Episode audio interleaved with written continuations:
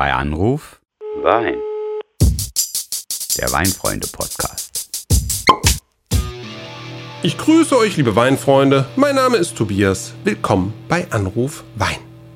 Das rote Bordeaux war bereits in unserer 20. Folge Thema und jetzt möchten wir noch tiefer in diese sagenumwobene Welt einsteigen.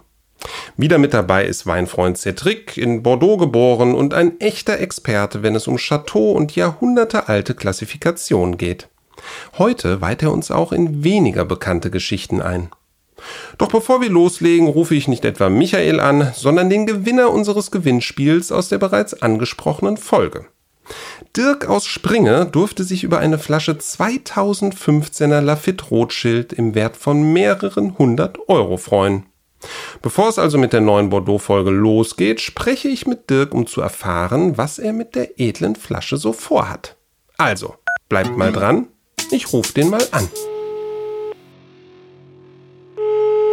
Ja, hallo, hier ist Dirk. Ja, hallo Dirk. Also von meiner Seite jetzt erstmal herzlichen Glückwunsch zu diesem tollen Gewinn und äh, natürlich in dem Zusammenhang auch danke für die Teilnahme an dem Gewinnspiel. Jetzt musst du uns unbedingt verraten, wie war deine spontane Reaktion, als du erfahren hast, diese tolle Flasche gewonnen zu haben. Ja, erstmal Dankeschön für die Glückwünsche. Die spontane Reaktion war ich war ganz aufgeregt. Damit hatte ich nie gerechnet. ne? Also eine Flasche mit dem Wert, sowas habe ich mein Lebtag noch nicht gesehen und auch noch nicht probiert. Also äh, ich bin mal richtig gespannt, ja. Ja, jetzt hast du quasi schon auf meine nächste Frage geantwortet. Das heißt, das war jetzt auch ein Wein, den du in dieser Form so noch nicht in den Händen gehalten hast, oder? Nein, noch nie. Also ich habe schon teurere Weine genossen. Ich bin zum Weintrinker geworden an meinem Hochzeitstag. Da hatten wir einen richtig guten Rotwein. Ich kannte vorher immer nur so aus zum Vorglühen in der Disco, ne, so irgendwie so einen französischen Landwein. Das war's denn. Und dann gab's da so einen Wein und äh, seitdem liebe ich Rotwein. Ja, toll. Also dann hat es auf jeden Fall auch den richtigen getroffen.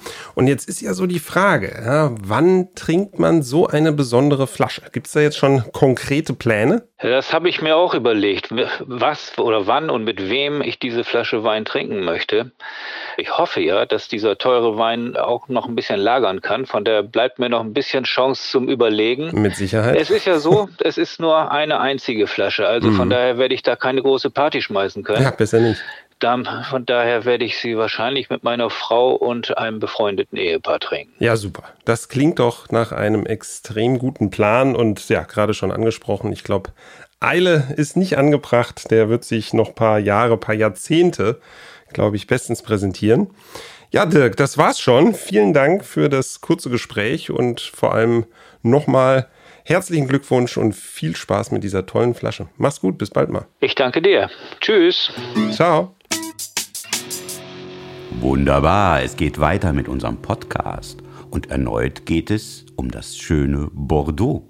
Wir hatten dazu bereits mal eine Folge mit dem Titel Das rote Bordeaux Crashkurs mit Gast. Und genau diesen Gast haben wir heute hier wieder sitzen, damit er uns als, ich sag mal, Experte weiterhelfen kann.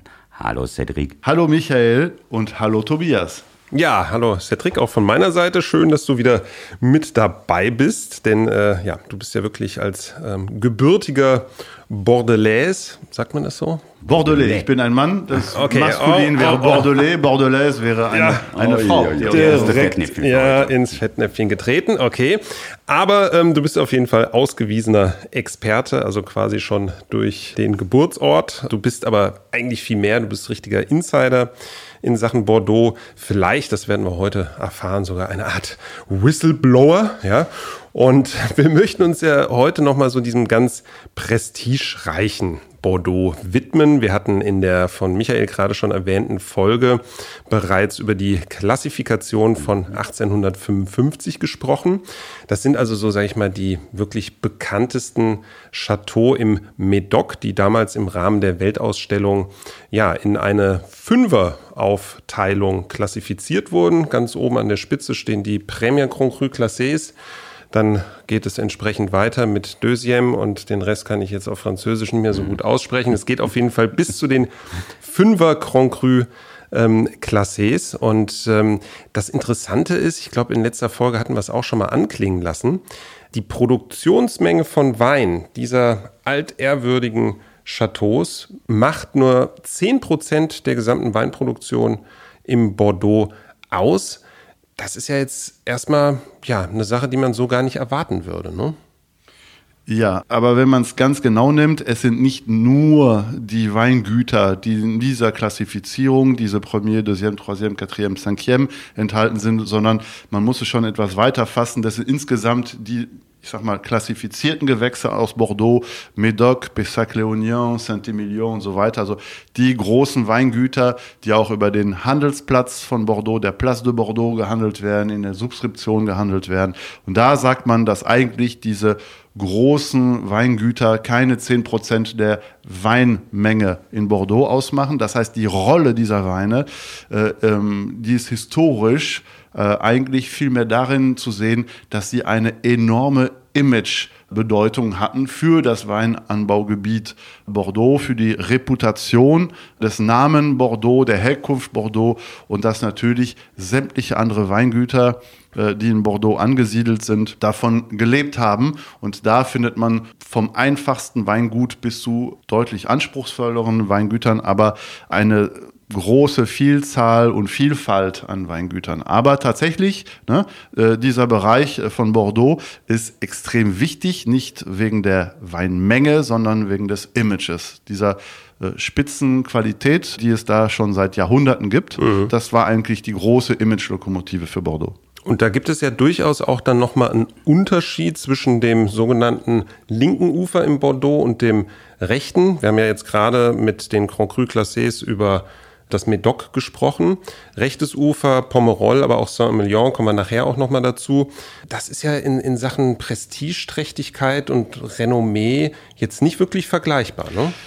Ja, absolut. Wir hatten, glaube ich, in der ersten Folge vom Podcast äh, zum Thema Bordeaux auch schon darüber gesprochen, welche Unterschiede geologisch äh, und die ja. Rebsortenverteilung, linkes Ufer, rechtes genau. Ufer gesprochen. Äh, das, was du meinst, ist nochmal was anderes, äh, nämlich, dass man sich das so vorstellen muss. Wein ist ja eigentlich ein landwirtschaftliches Produkt. Mhm. Also wird auf einem landwirtschaftlichen Betrieb hergestellt und diente vor ganz langer Zeit zur Risikoteilung. Das heißt, mhm. ein, ein Landwirt, der hat natürlich nicht nur auf Wein setzen können, weil wenn irgendwas passiert wäre, witterungsbedingt zum Beispiel, mhm. oder wenn eine Krankheit ausbricht und seine Ernte ein oder sogar im schlimmsten Fall zwei, drei Jahre hintereinander schlecht ausfällt, dann hat er natürlich ein existenzielles Überlebensrisiko für sich, für seine Familie. Mhm. Und dementsprechend haben die meisten äh, landwirtschaftlichen Betriebe das Risiko gedrittelt und die Verteilung klassisch, zumindest bei uns in der Region in Südwestfrankreich, äh, auch über die Grenzen von Bordeaux hinaus sah aus ähm, ein Drittel Wein, ein Drittel Viehzucht, meistens Rinder und Ackerbau, also mhm. zum Beispiel Mais. Mhm. Ist ja, ja, das, was wir, glaube ich, in Deutschland von Winzern auch schon mal so gehört haben. Ja, als der sogenannte Mischbetrieb, der genau. ganz oft in den Anfängen eines Weinguts steht und dann kommt jemand und sagt, nee, jetzt machen wir nur noch Wein. Genau. Und wenn man auf, auf das äh, zurückkommt, äh, was du gerade angesprochen hast, da kann man schon nicht pauschalisieren, aber man kann schon sagen, dass das linke Ufer und das rechte Ufer von Bordeaux sich schon darin unterscheiden, dass die Weingüter, speziell im Médoc, in vielen Fällen natürlich von großen Handelsfamilien oder Politikern der Region, die sehr, sehr viel Macht äh, hatten und sehr viel Vermögen äh, besaßen, dass die sich halt eben Prestige bauten, richtig große Chateaus, man mhm. denkt da an Chateau Margaux zum Beispiel, mhm. ja, gebaut haben und dass das wirklich reine Weingüter waren. Das waren also, man könnte fast äh, aus heutiger Sicht sagen, das waren Spielzeuge die, mhm. dieser, dieser mächtigen Leute im Staate Bordeaux und äh, auf der anderen Seite in Saint-Emilion, bis auf wenige Ausnahmen, die eher eigentlich äh, rund um das Dorf Saint-Emilion gelegen mhm. sind, in der Regel schon die meisten schon eher einen viel kleineren landwirtschaftlichen Betrieb dargestellt haben und dementsprechend ist auch die Durchschnittsrebfläche der Weingüter in Saint-Emilion Pomerol viel, viel kleiner als mhm. die im Medoc. Ja, zum Beispiel Petrus, ich glaube, das sind sieben, acht Hektar Weinberge mhm. ja, und im Medoc äh, findet man da schon sehr viel schneller, selbst bei der Mouton, Lafitte, Latour, mhm. Langebach zum Beispiel, mhm. Weingüter, die 50, 60, 80 Hektar Rebfläche haben. Ja, wow. Bevor wir jetzt da auf die ganz großen Namen einsteigen, möchte ich jetzt mal so eine ganz kleine, bescheidene deutsche Frage stellen. Gibt es da überhaupt deutsche Spuren im großen Bordeaux? Absolut. Und zwar zum Teil äh, sehr erhebliche, in dem Sinne, dass sie wirklich eine sehr große Rolle in der Weinwelt von Bordeaux gespielt haben. Aber eben das, was wir gerade beschrieben haben, auch diese Einflüsse von sehr reichen, mächtigen Leuten. Das war, Bordeaux war eine große Hafenstadt und als solches eine sehr große Handelsstadt. Mhm. Und Bordeaux hat sehr viel auch äh, in dem Sinne davon profitiert, dass äh, ähm, großer Einfluss durch irische Einwanderer äh, oder Händlerfamilien aus Holland, mhm. aus Dänemark, äh, aus Belgien, äh, die sich in Bordeaux niedergelassen hatten und solche Chateaus besaßen oder Weinhändlerfamilien waren und eben auch deutsche Familien. Mhm. Ja? Und da gibt es welche, die in einer Historie angesiedelt sind, die viel weiter zurückliegt und welche in der neueren Geschichte. Mhm. Zum Beispiel, es gibt da den berühmten Hermann Kruse, der aus äh, einer Handelsfamilie aus Schleswig-Holstein, mhm. äh, war, glaube ich, damals teilweise sogar noch Dänemark, mhm. ausgewandert war als junger Mann nach Bordeaux und durch die Heirat einer Tochter einer sehr reichen Handelsfamilie, mhm. sage ich mal, seine, seine Mitgift, äh, er war ein ganz gewiefter äh, und sehr glaube ich, talentierter Weinhändler, mhm. im Jahr 1848, glaube ich, mhm. fast all in. Ja, das ist natürlich alles auch viel im, im Bereich der Legendenbildung, aber es ja. war tatsächlich so. All in hat er den Jahrgang 1847 von sämtlichen Weingütern am Platz von Bordeaux gekauft. Oh.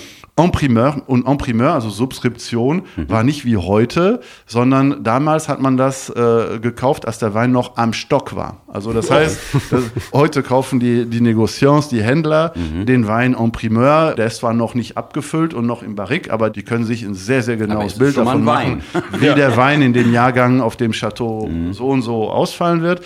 Aber der, der Mann hat das tatsächlich, wie man das eben damals machte, am Stock gekauft und es war quasi wie eine Wette all in. Ja. Und er hat gewonnen. Ich glaube wirklich, der Jahrgang 1847 war damals äh, dann im Nachhinein sehr, sehr hoch quotiert.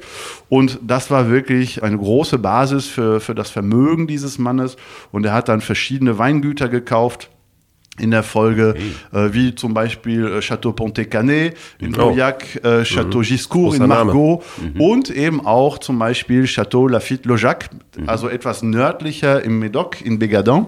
Mhm. Und das Witzige an der Story, der hatte da einen, man würde heute sagen, Winemaker, also für, der für, für die Weingüter die Vinifizierung äh, zuständig war. Und dem hat er quasi den gleichen Weinkeller, die gleiche Infrastruktur mhm. gebaut auf Lafitte-Lojac, oben im Norden in Bégadin, in Pauillac bei Pontet-Canet. Das kann man heute noch sehen, ja, und auf Giscourt.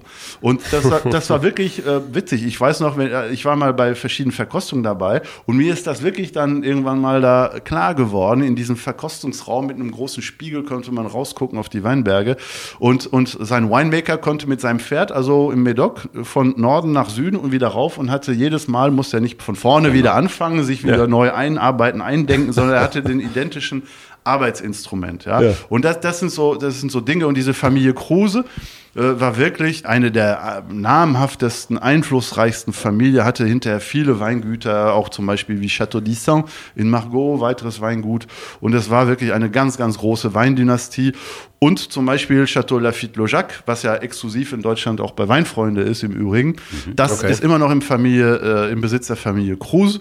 Und äh, historisch gesehen eben, das genau unser Beispiel von vorhin, die hatten, ich glaube, in der maximalen Ausprägung 140 Hektar Weinberge, mhm. aber fast 500 Hektar Land, weil sie haben heute noch eine der größten Rinderherden Aquitaniens, nämlich 500 mhm. Stück. Wow. Ich glaube, das ist die maximal zulässige Zahl für eine Rinderherde.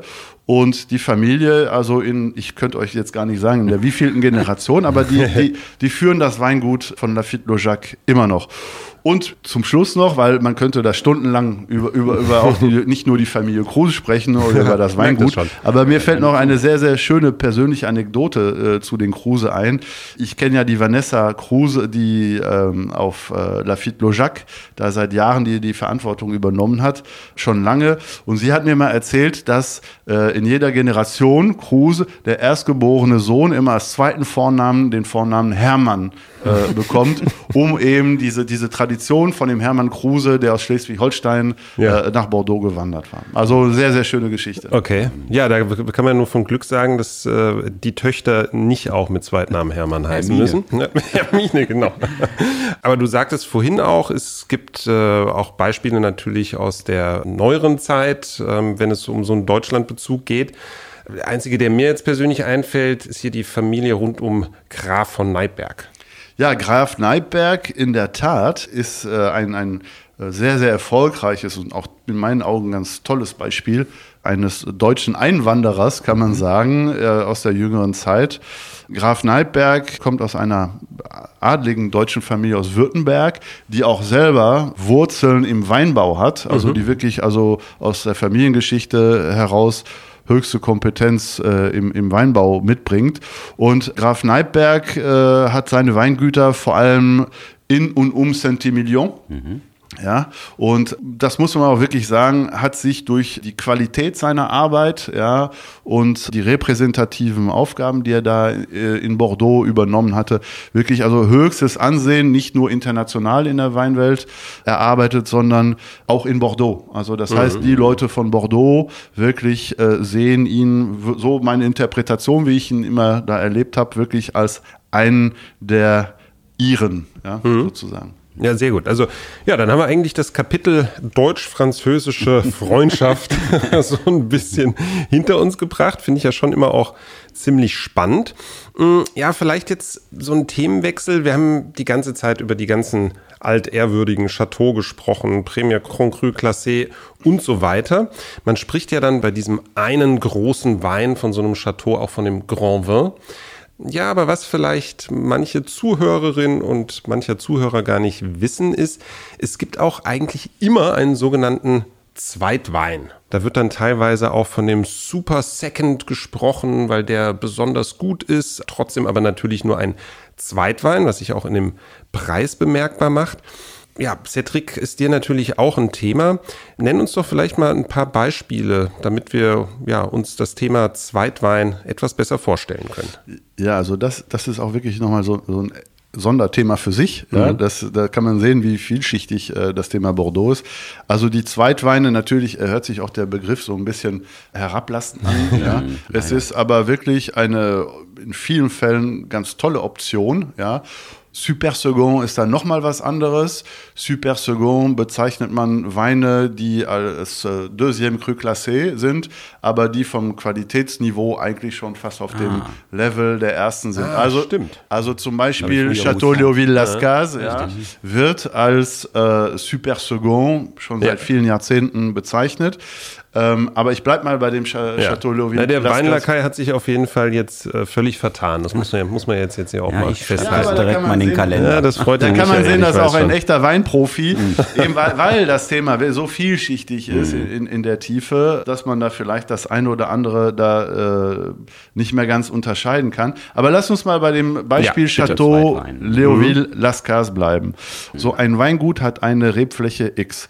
Und das kann nicht über die Jahre oder Jahrzehnte äh, so passieren, dass man einfach die Rebfläche bepflanzt mit Rebstöcken und das bleibt einfach für immer so. Sondern diese Rebstöcke haben einen Lebenszyklus und haben Ja. einen Produktionszyklus, nicht nur von der Menge her, sondern von der Qualität. Das heißt, ein Winzer und die Leute, die an seiner Seite auf dem Weingut arbeiten, die erkennen dann irgendwann ist der Zeitpunkt gekommen, diese Parzelle rauszureißen und wir sprechen auch von Monokultur. Das heißt, diese Parzelle muss sich normalerweise ein paar Jahre erholen Ja. und erst ab dann wird man diese Parzelle neu bepflanzen können, vielleicht mit einer anderen Rebsorte, weil man neue Erkenntnisse hat. Und das braucht nun mal ein paar Jahre, bevor so junge Rebstöcke Trauben produzieren, die die Qualität haben, überhaupt für die Vinifizierung in Frage Ja, zu kommen. und das muss man, muss man vielleicht an der Stelle auch mal sagen. Man spricht ja immer von alten Reben und Wehe Vigne und so weiter, aber du hast genau das richtige Thema angesprochen. Irgendwann ist der Rebstock halt wirklich auch zu alt, so altersschwach, dass er dann nicht nur wenige Trauben hoher Qualität erbringt, sondern dann wirklich irgendwann gar keine mehr. Und dann sind Neuanpflanzungen einfach Pflicht. Genau. Und das ist ja wie, wie, wie in einem Gebäude, wenn man sich nicht darum kümmert, rechtzeitig eben diese Re Renovierung quasi mhm. des Weinberges in Gang zu setzen, dann entsteht ein Renovierungsstau und dann kann man wirklich sehr, sehr vieles riskieren, weil du kannst ja nicht einfach alles komplett irgendwann abreißen und über Jahre stehen lassen und nochmal Jahre warten, bis die Trauben gut genug sind, um wieder diese Qualität zu produzieren. Das heißt, du musst immer äh, sehr, sehr nah dran sein, ja, und, und dann passiert Folgendes, dass man natürlich dann schaut, okay, jetzt sind die Trauben gut genug, um vinifiziert zu werden und dann das hatten wir ja in unserer letzten Podcast-Folge erklärt. Bordeaux ist ja Assemblage. Das heißt, jedes Jahr, jeder Jahrgang, neues Spiel, neues Glück. Du guckst, was hat der Weinberg da und da diese und diese Parzelle überhaupt ergeben und was kommt überhaupt in Frage für mich dieses Jahr, um eben dieses Maximum an Qualität in der größtmöglichen Menge, was das Weingut hergibt, eben produzieren zu können. Mhm. Und da gibt es eine ganz strenge qualitative Selektion dieser einzelnen Tanks die für jeweils eine Parzelle stehen. Und da muss man einfach auch als, als Winzer mutig und konsequent genug sein, um eben zu sagen, der und der Tank, die sind zwar super, aber die kommen dafür jetzt in diesem Jahr noch nicht in Frage. Vielleicht nächstes für, Jahr. Für den Grand Vin noch für nicht. den Grand Vin. Mhm. Und trotzdem sind die Weine, die da jetzt aus der Selektion rausgefallen sind, tolle Weine. Mhm. Und so ist diese Idee vom Zweitwein entstanden. Mhm. Und in einem tollen Jahrgang sind auch die Zweitweine qualitativ sehr oft ganz, mhm. ganz nah an dem mhm. Premier war. Mhm. Und da gibt es solche und solche Beispiele. Und da ist unser Beispiel von Chateau de Villascas wieder ganz interessant, mhm. weil der historische Zweitwein von Chateau de Villascas hieß immer Claude du Marquis. Mhm. Und da hat die Familie Delon, glaube ich, irgendwann festgestellt, Mensch, irgendwie, wir machen jedes Jahr äh, Claude du Marquis mit denselben Parzellen. Ein, ein toller Wein, wirklich ein toller Zweitwein, der auch qualitativ und von der Nachfrage her so hoch gerankt wurde, dass er fast auf dem oder teilweise über dem Preisniveau von, von dem einen oder anderen Grand Cru Classé lag. Mhm. Äh, und dann hat die Familie de Golon gesagt, Mensch, dann, dann, machen wir doch hier einen eigenständigen Wein. Mhm. Und ähm, äh, Claude Marquis ist, glaube ich, seitdem kein Zweitwein mehr in dem Sinne von Chateau de Villasca, mhm. sondern ein eigenständiger Wein. Oh wow. Mhm. Tolle ja, das ist doch mal eine Karriere. Allerdings. Aber ich, ich merke das jetzt schon. Äh, eine kleine Frage habe ich noch, nur damit man sich die Dauer mal vorstellen kann. Jetzt werden die alten Reben rausgeholt, jetzt kommen neue Reben rein, dann dauert das drei, vier, fünf Jahre, bis überhaupt mal wieder Trauben wachsen. Wie viele Jahre stehen die da, bis die für so einen Grand Vent überhaupt zulässig sind? Also bevor die wirklich für die Vinifizierung in Frage kommen, das muss jedes Weingut für sich entscheiden. Aber ich glaube, ich habe da sowas wie äh, sieben, acht Jahre im Kopf. Mhm. Ja? Und dann muss man sagen, bis wirklich dann der Weingutsbesitzer, seine Önologen, sein, sein Team im Weinkeller entscheiden, okay, das ist es. Da können teilweise wirklich mal ein Jahrzehnt äh, mhm. ins Land gehen. Mhm. Ne? Also äh, wie, wie, alles beim Wein, die Uhren ticken langsamer, ja, die, die, Geduld die, ist angesagt. Die, die, Prozesse sind viel, viel langwieriger.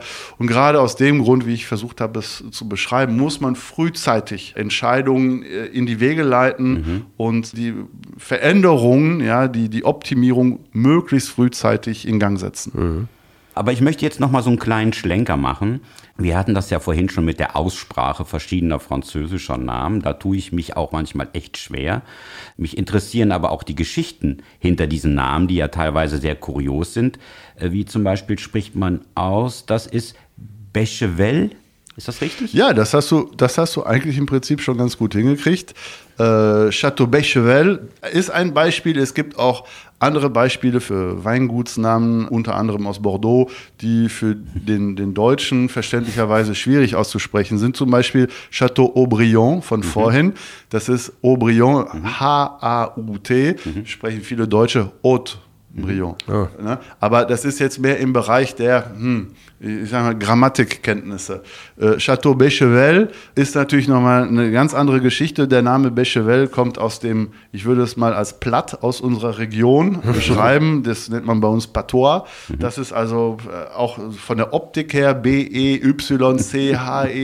und so weiter. Ja, ja. Für, für die Zuhörer, nur damit die das mal so, so bildlich vor Augen haben vielleicht. Und der, der Ursprung von dem Namen Bechevel das muss man sich mal so vorstellen, das liegt ja relativ äh, nah zum Fluss der Garonne. Mhm. Ja? Und Bechevel äh, gehörte mal einem Admiral, der sich da auch auf dem Weingut zurückgezogen hatte. und die ganzen Schiffe, die flussauf und abwärts Mhm. an dem Weingut vorbeifuhren, die haben aus Respekt, um diesen Admiral auch Respekt zu zollen, um ihn zu salutieren, auf Höhe des Weinguts immer die Segel auf Halbmast runtergelassen.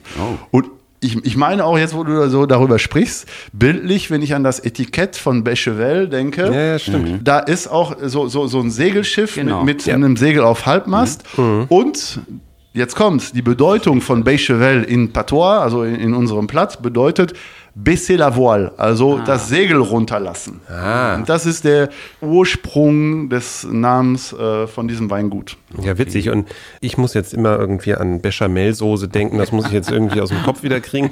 Aber egal, dann. Äh, ich, Bechevel, baisser la voile. was heißt das jetzt wieder? Die Segel Die runter. Segel Ach so, runterlassen. ja, richtig. Okay, aber immerhin nur die Segel. Alles klar. Nein, ähm, Michael, du hattest aber noch äh, irgendwie eine andere Geschichte recherchiert, wo wir jetzt mal nachfragen wollten. Und zwar ging es da um Baudelaire. Ne? Das ist ja so dein Gebiet. Und es taucht ja irgendwo in einem Weingutsnamen Spleen auf. Spreche ich das dann auch Englisch aus oder wie spreche ich das aus? Ja, tatsächlich. Das ist ein, ein Wort aus dem Englischen, was aber in der französischen Sprache, glaube ich, also äh, schon, schon äh, eingebürgert wurde, im Sinne von übernommen. Das ist ein Weingut in Moulis. Das heißt Château-Splin. Und Château Château-Splin ist wirklich ähm, sehr bekannt, sehr berühmt. Äh, in Bordeaux. Ist natürlich eine sehr, sehr lange Tradition. Ist aber jetzt vom, von der Klassifizierung her nicht so hoch angesiedelt, vielleicht wie gr- großen Cru Classé aus dem Medoc. War aber immer sehr bekannt, weil der Spleen, ja, das ist so eine der, der bekannten Bücher von Baudelaire.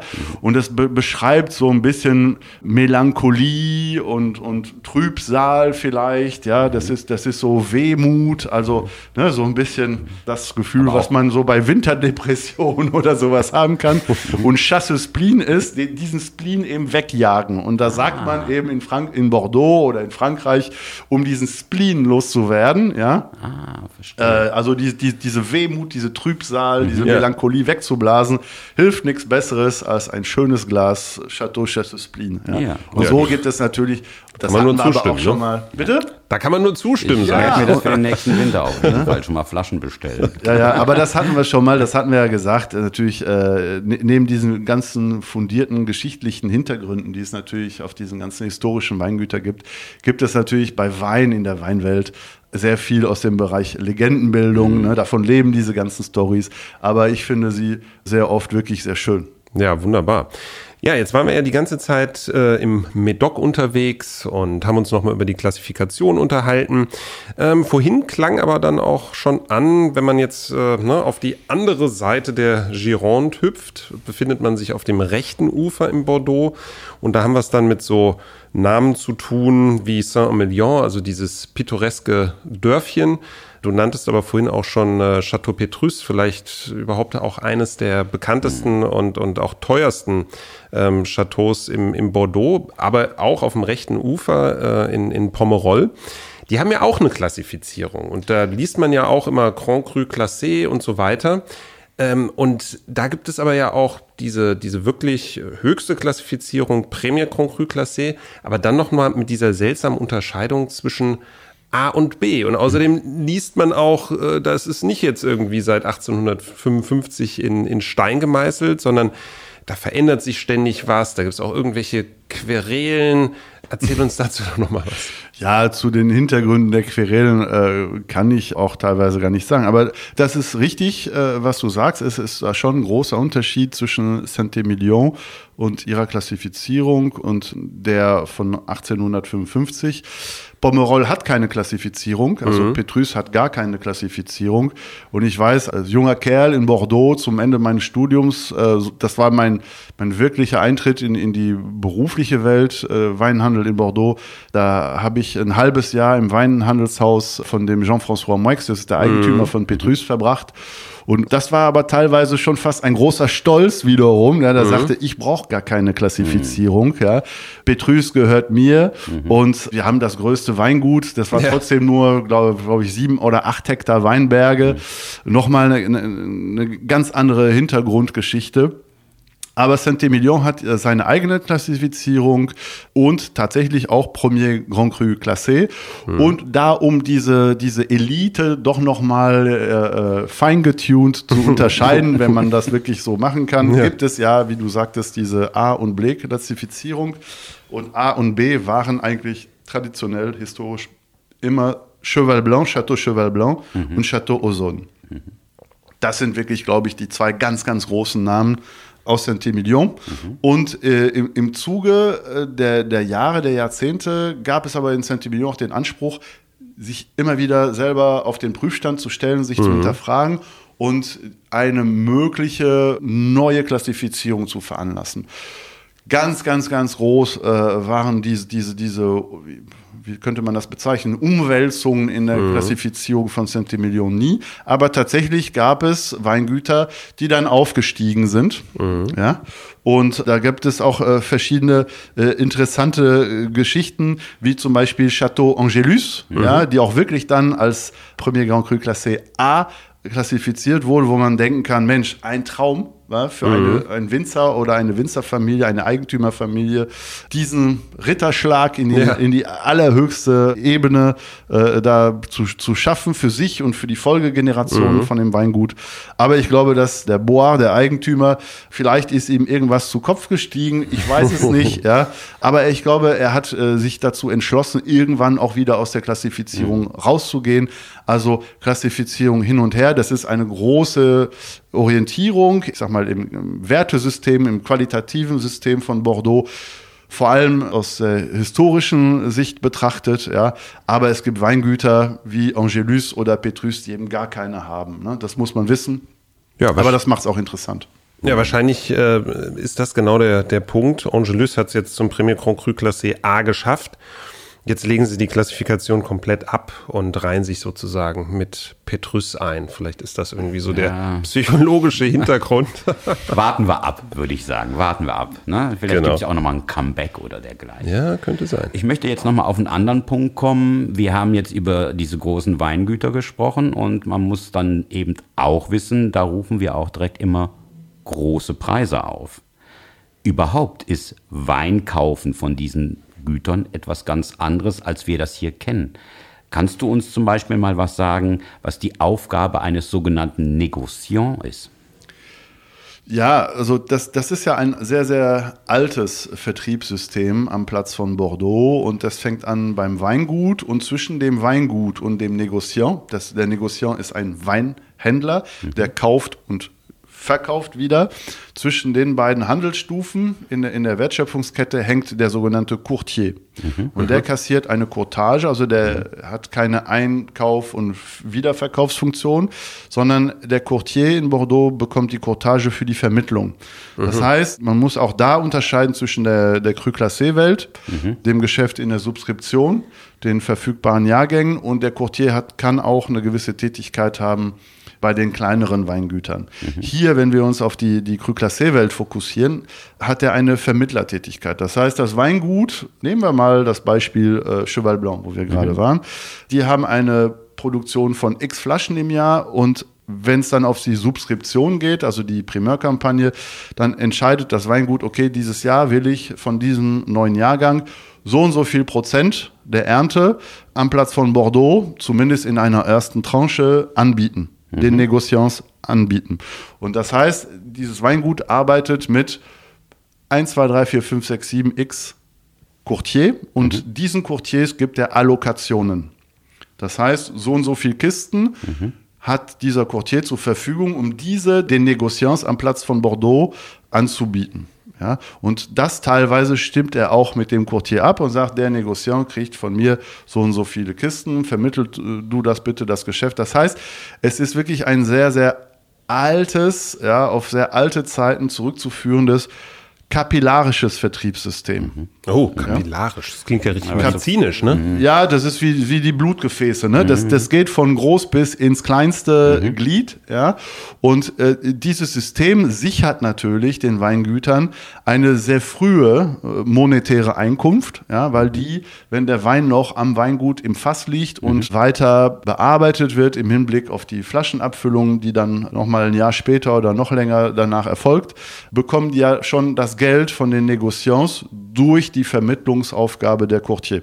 Also die Negociants haben dann weiterhin die Funktion, wenn die das dann eingekauft haben, dafür zu sorgen, dass sie in ihren nicht nur in Frankreich vorhandenen, sondern weltweit international äh, vorhandenen Vertriebsnetzen eben diese Anteile, diese Allokationen von den Weinen, die sie bekommen haben, wieder weiter zu verkaufen. Wieso macht der, macht das Weingut das nicht direkt mit dem Negociant? Ich habe jetzt diese Aufgabe von dem Courtier. Weil, weil, weil der Courtier hat eben diese Vermittlungsfunktion schon seit immer gehabt. Ah. Ja? Und es ist nicht nur das Prinzip, das haben wir schon immer so gemacht, sondern es ist auch das Prinzip, dass das Weingut dadurch ja auch ich sag mal, sich nicht abhängig macht von mhm. nur einem Negociant, mhm. ja, mhm. sondern dass er eben seine Allokationen so aufteilt und über verschiedene Courtiers. Ja, dann wird das Kapillar auch nochmal. Und dann, ja, dadurch ja, ja. wird das Kapillar und es ist auch eine gewisse Risikominderung für die Weingüter.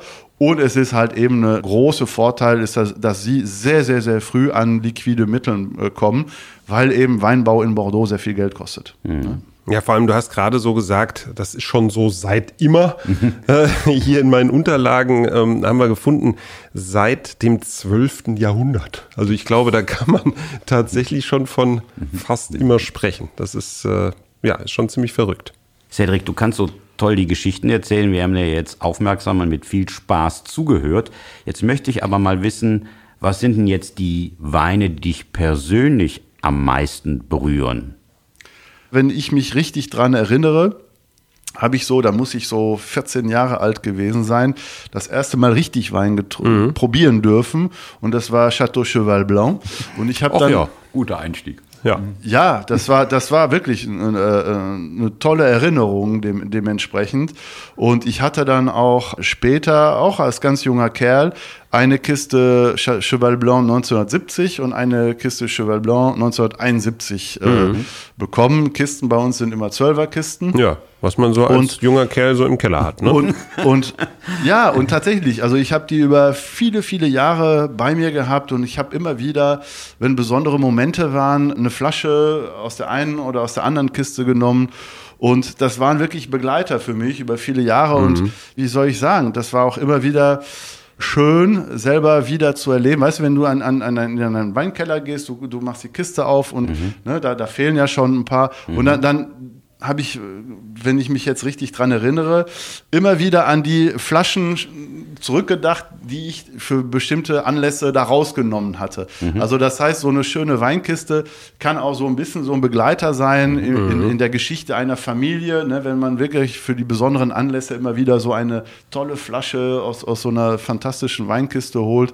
Also mal auf deine Frage einzugehen, so diese zwei Kisten Cheval Blanc, die mhm. haben mich viele Jahre begleitet, bis sie dann irgendwann alle waren.